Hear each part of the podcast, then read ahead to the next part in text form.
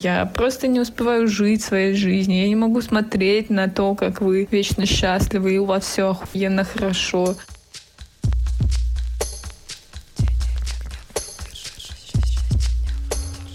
Сны моя луна кунулась, Ветер превратился в туман.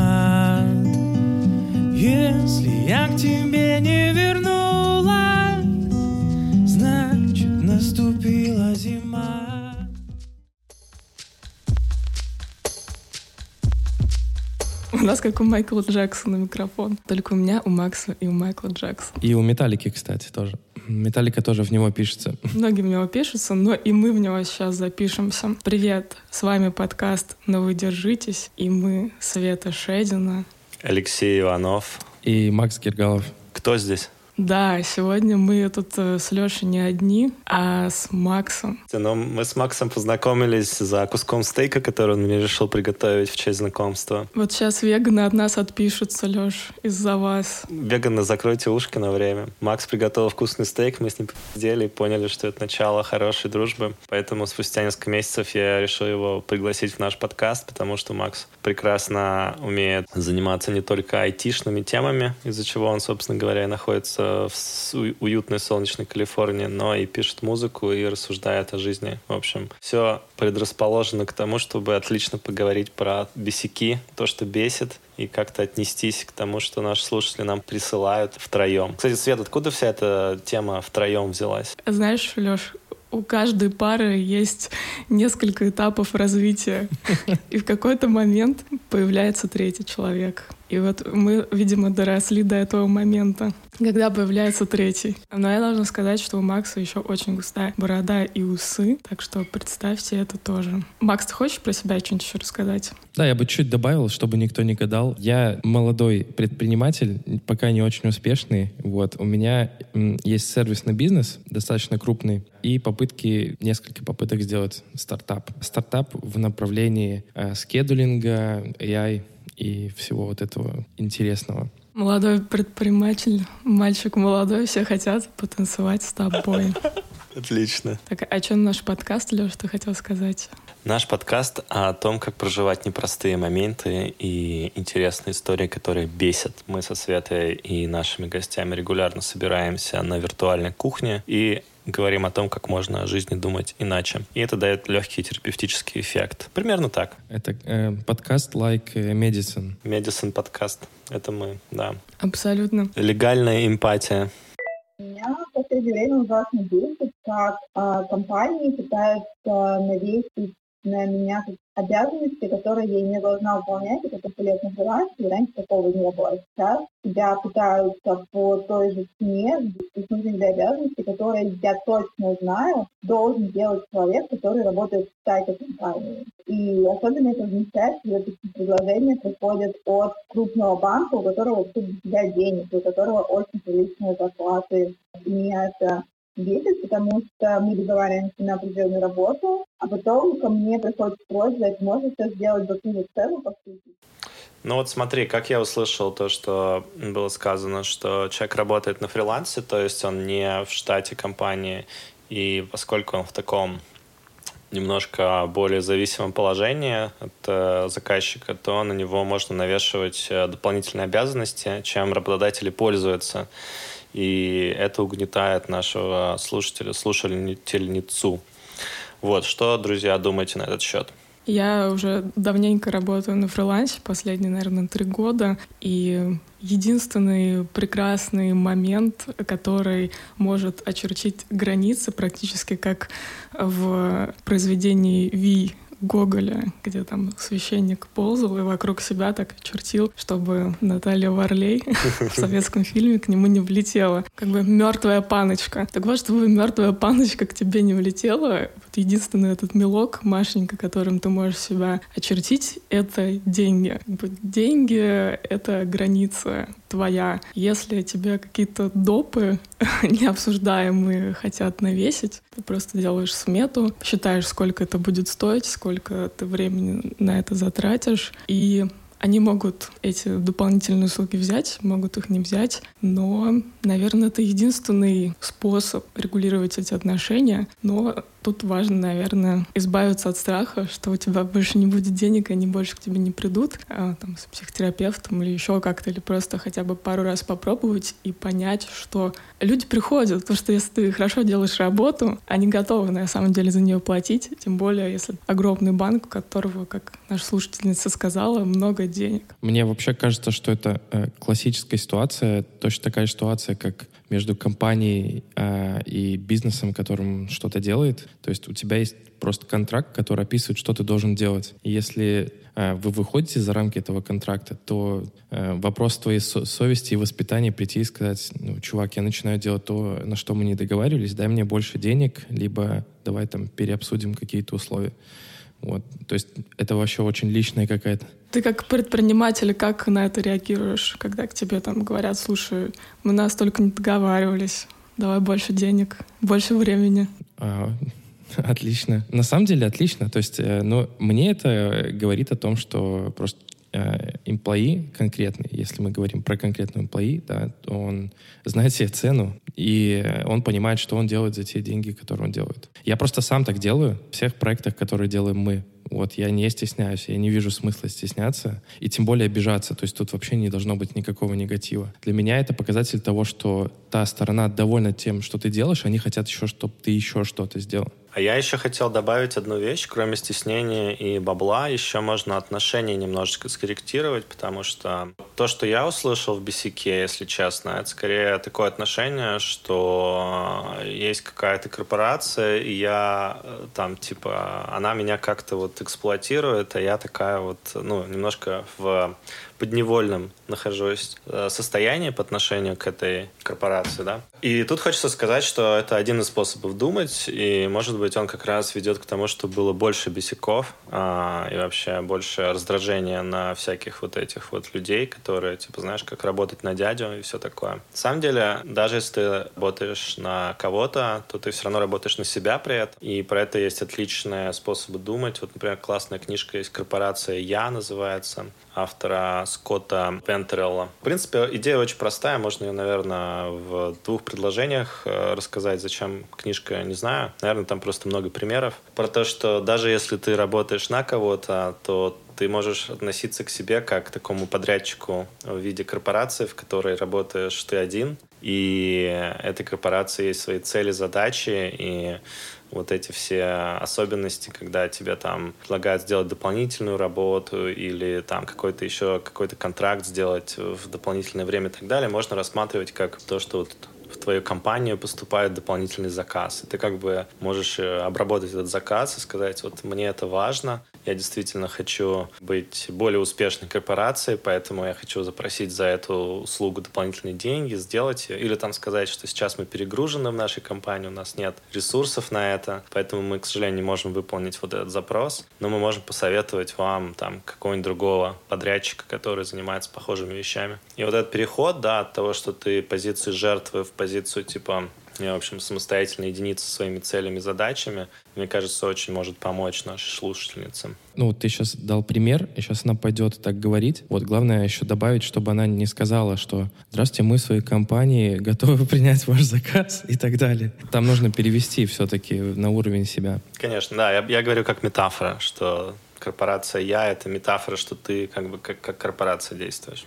Да, но я еще наблюдала такие проблемки, когда на тебя больше навешиваются, когда ты на фрилансе, чем нужно, если ты вступаешь в некие такие прям дружеские отношения и пытаешься быть э, супер найс с человеком, и у него возникает э, ощущение, ну, корпорация, с которой с тобой сотрудничает, она в лице некого человека или э, команды человек сотрудничает, и у них э, начинает э, создаваться впечатление, что ты тоже часть их команды, и ты подчиняешься тем правилам, которым подчиняется их основная команда. И вот здесь вот эту дружескую тоже историю надо как-то пресекать и напоминать, что «Привет, очень классно мы общаемся и с вами коммуницируем и делаем что-то великое, но корпорация моя другая. И вот у нее вот такие вот правила. Похоже. Я, к сожалению, понимаю, что вот последний комментарий, Светин, э, я вот именно так и считаю. То есть у нас есть, в моей сервисной компании есть ребята, которые приходят на какую-то просто работу, фрилансеры, да. Но я, честно говоря, отношусь к ним как к эмплоям в том плане, что я прям пытаюсь к ним привыкнуть, и если они прям крутые, я вот хочу, чтобы они у меня работали. У меня прям есть такая проблема. Ну, может, это не проблемка, если ты Может потом быть. их хочешь нанять. Ты же хочешь их нанять потом? Да, да. Ну вот, это честно. Обещаешь, значит, женись, типа. Макса, ты обещаешь? Ну, да. Женишься? Кстати, на- насчет этого я э, думаю, что, может быть, этот подкаст даже моя э, будущая жена послушает. На самом деле я сделал предложение, э, и пока что три года еще не женился. Три года уже сделал предложение? Ничего себе, красавчик. Ну, Да. давай, пацан, мы, мы в тебя верим. Мы верим, что все получится. Как это у нас вот так получилось, да, подковырнуть? Непонятно. Да, интересно. Кстати, возможно, это, это ее бесяк, знаешь. Я фрилансер, а в штат не берут. Меня бесит успешный успех. Новый термин, который я узнала сегодня. Точнее, я знала его раньше, но как будто бы не знала, что это значит. Меня бесит эти э, соцсети, где, блядь, эти ебаные блогеры говорят о том, что у них трое детей, пять бизнесов, прекрасные хобби, муж, и вот это все, и они этим всем балансируют, и дохуя всего успевают, и ты такой смотришь на это, и такой, Блять, вы охуели, вы охуели, я, я нихуя не успеваю, я просто не успеваю жить своей жизнью, я не могу смотреть на то, как вы вечно счастливы, и у вас все охуенно хорошо. Я начала отписываться, я отписываюсь от всех, кто меня бесит, и всех, кто говорит, э, рассказывает только про охуенную, охуенный свой успех, про э, миллионы заработанных денег и про то, как он счастлив, медитирует и управляет э, тысячу детей своих и тысячу бизнесов, и он нифига не устает. А, это меня бесит. Это меня бесит, и я отписываюсь от этих людей. Я думаю, что это э, небольшая забота о себе, иначе я просто свихнусь. Свихнусь. Надеюсь, что нет. Мы тоже очень надеемся, что мы все Не свихнемся. сохраним свою кукуху в гнезде в этом прекрасном новом мире. Ну, кто из нас трех суперуспешных людей будет отвечать на этот вопрос первый? У кого больше успешный успех? Детей у нас ни у кого нет, особенно троих. 13 бизнесов отсутствует. Но подписчиков больше у Лёши, бизнесов больше у Макса, подкастов больше у меня. Мне на эту тему хочется одну вещь сказать, что э, не то, что теле- э, этот самый Инстаграм зло. Вот, э, есть такая тенденция, знаете, вот я не вижу часто в Инстаграме, когда люди вы- вы- выкладывают фоточку себя грустящего такого, жрущего таблетка, таблетки антидепрессанта и говорящего, господи, моя жизнь полная хуета. Зато почему-то постоянно все выкладывают себя в путешествиях, целующимися с лучшими партнерами в жизни, у которых все отлично, с арендованной машиной, кабриолетом на фоне и где-нибудь, желательно в Калифорнии, хотя они тут находятся по туристической визе. Как бы вся такая фигня, она происходит очень часто и может создать впечатление, что у кого-то в жизни все гениально и классно, но, так сказать, пожив э, в Сан-Франциско, и посмотрев вот на всех этих силиконовых, кремниевых успешных э, людей, я могу одно только сказать, что иной э, гармоничный человек э, в российской провинции и посчастливее будет, если честно, чем, чем типовой э, предприниматель, э, который постоянно жрет какие-то вещества, чтобы как-то хотя бы продолжать функционировать в этой гонке за успех успешный, потому что он иначе не может. Да и уверенности в себе очень часто больше у человека, который просто как бы знает, чего он стоит и, например, делает свое дело хорошо и сильно заботится о том, чтобы там кому-то что-то доказать на э, мировой арене, так сказать. Но в этом плане как бы тут вопрос большой, да, как бы если у тебя высокие ожидания, то у тебя и большой стресс на на систему, на любую. А если у тебя не такие высокие ожидания, то ты можешь достаточно комфортно находиться там, где тебе хорошо. Просто это вопрос как бы некоторой личной философии. Где заканчиваются амбиции, начинается как бы все уже хорошо. Мне еще хочется добавить, что есть такая не проблема даже, мне кажется, корни растут из того, что нам с неблизкими людьми гораздо проще делиться хорошими вещами. Ну, ты не очень хочешь раскрывать свои там плохие стороны своей жизни, рассказывать, как тебе плохо, про, ну, простым, мало того, что там незнакомцам, так просто не очень близким людям. Вспомните, если у вас там спрашивает человек, который вам позвонил один раз за год, э, спрашивает, как у вас дела, ты говоришь, ну, все окей. Ты вряд ли ему начинаешь выливать душу и говорить, как мне сейчас тяжело, какая у меня сейчас черная полоса, а он тебе говорит, так в прошлый раз же была черная, ты ему говоришь, нет, это была белая. Ну, вряд ли так происходит. Поэтому, естественно, люди делятся хорошим, тем более с незнакомыми людьми. А тем более Инстаграм это как бы э, продвигает. То есть хорошие, э, классные, красочные посты вот с этим Мазерати, да, они собирают гораздо больше лайков, Просто система так работает. Но меня, честно говоря, лично вообще это не бесит.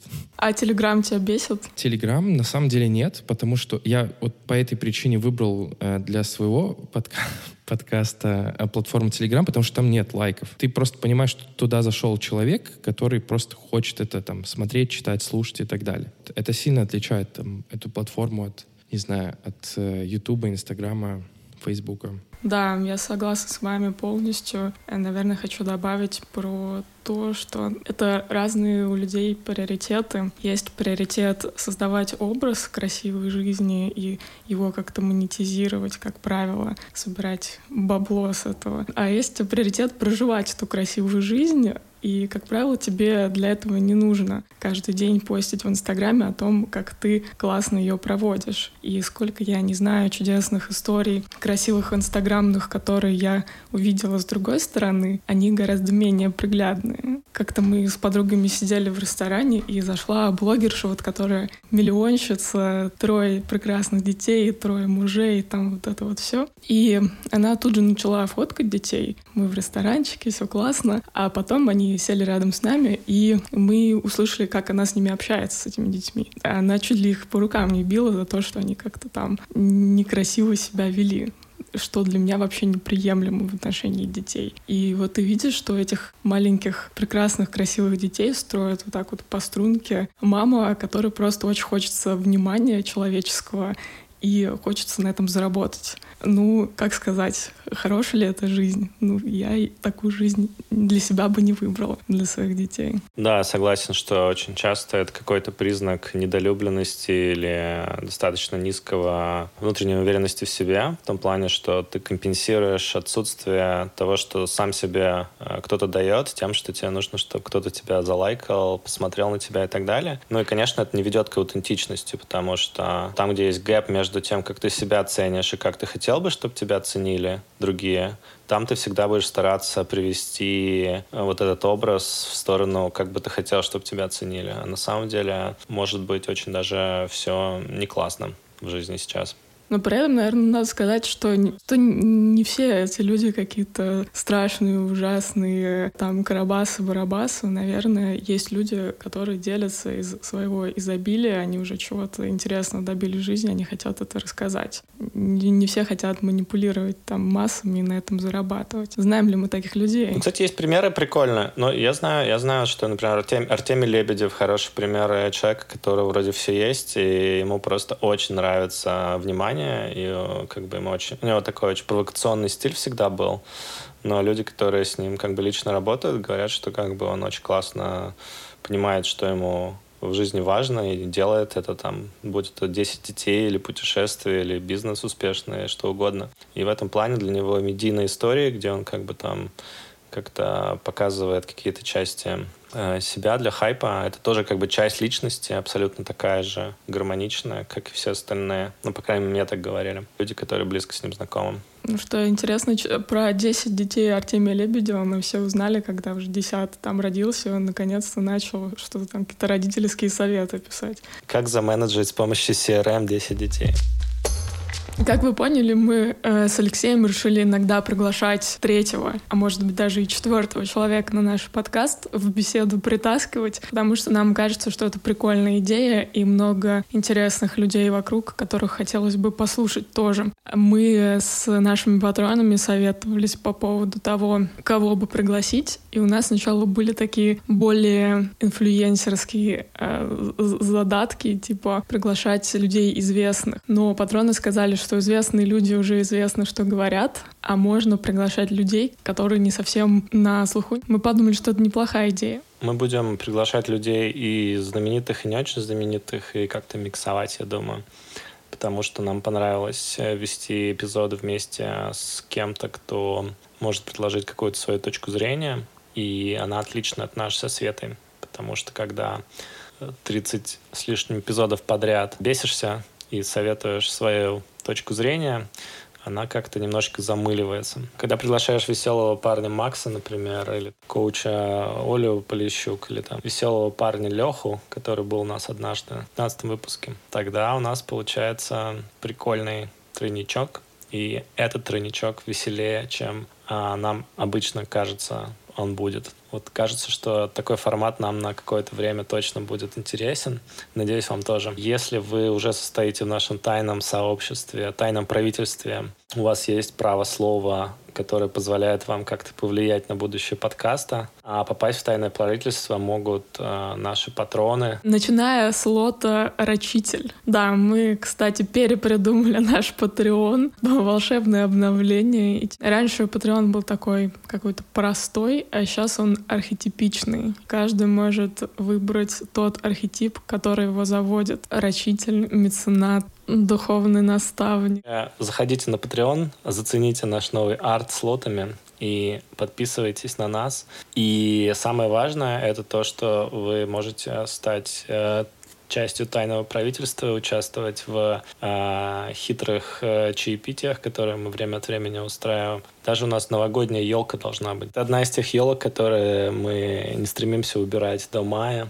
Когда уберем, тогда и уберем. Про курс скажем? Да, у нас у Света есть прекрасная новость для наших слушателей. Опять же, из тайного правительства у нас возникла такая идея с патронами собрать наконец-то всю ту вековую мудрость, которая у нас случилась, и все те инсайты, которые мы получили из бесяков, и сделать из этого мега-курс про эффективную коммуникацию. Вот Света только что меня прервала, и я дам Свете обратную связь, что когда она говорит мне, Алексей, расскажи же, о чем курс, а потом сама рассказывает, я чувствую себя немножко неловко. Как тебе моя эффективная коммуникация, Свет? Я тебе импотирую, и я на будущее обязательно приму во внимание то, что ты сказал.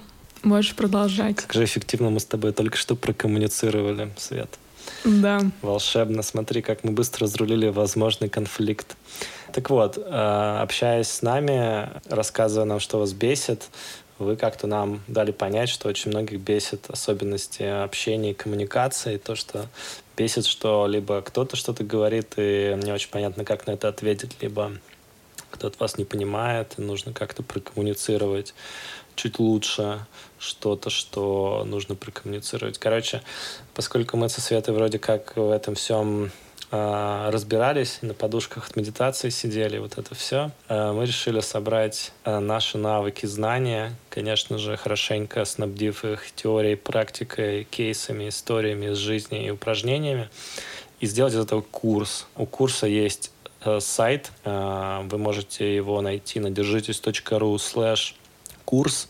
Ссылочка будет в описании подкаста. Там вы можете посмотреть, о чем все это дело, а также как записаться и как попасть в группу. Мы хотим сначала сделать не очень большую группу, а чек на 20, и провести его в начале января, посмотреть на то, как мы все вместе можем лучше коммуницировать, лучше а, понимать, как очерчивать свои границы и не писать кипятком, если... Ну, если хочется, можно писать, Леша. Зачем в себе держать столько кипятка? Действительно, один из советов нашего курса — зачем держать в себе. И мне нравится, что мы уже сейчас придумываем всякие упражнения, и они у нас проходят под кодовым названием «Ролевые игры». Поэтому, если хотите с нами поиграть, записывайтесь ролевые игры. Слушай, еще хочу спасибо сказать всем тем нашим подписчикам, слушателям, которые откликнулись на небольшое исследование. Мы успели проинтервьюировать э, меньше, не меньше двух десятков людей и выяснить, что наших слушателей бесит именно в коммуникации, в общении, что бы им хотелось получить от курса. Даже показали им лендинг наш. И выяснили очень много интересного. Макс, у тебя есть э, напутствие какое-нибудь бесящимся? Жизнь — это баланс, и нечего беситься. У тебя депрессия? Пойди погуляй. Ну, типа, Макс, это концепция нашего подкаста. Мы не можем не беситься. Не будет бесяков, не будет контента.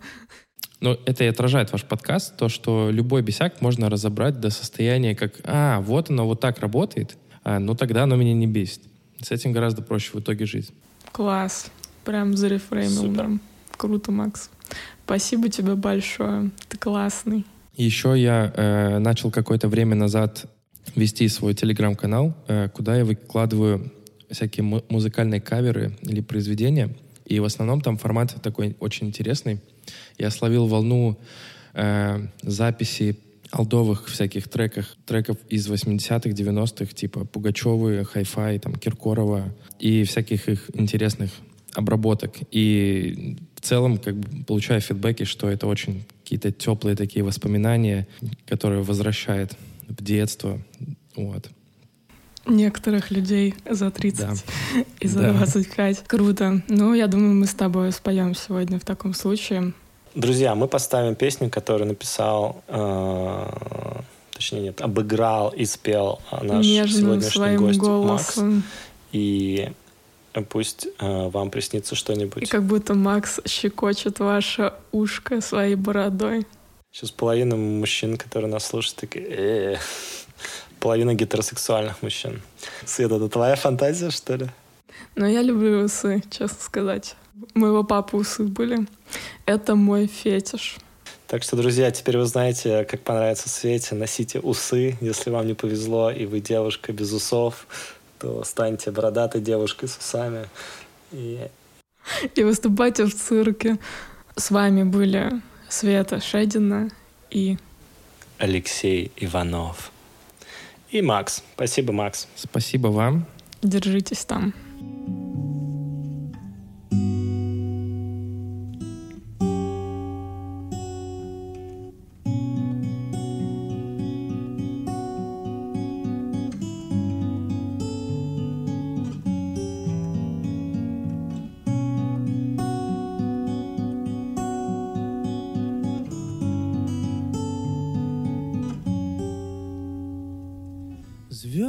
Поднимаются выше.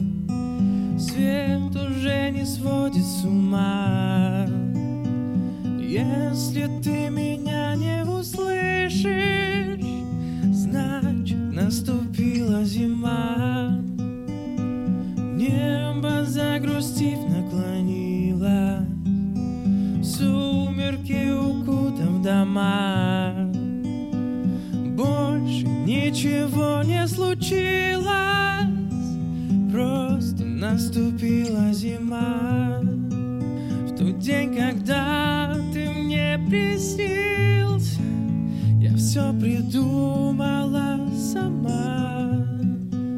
На землю тихо опустилась зима, зима.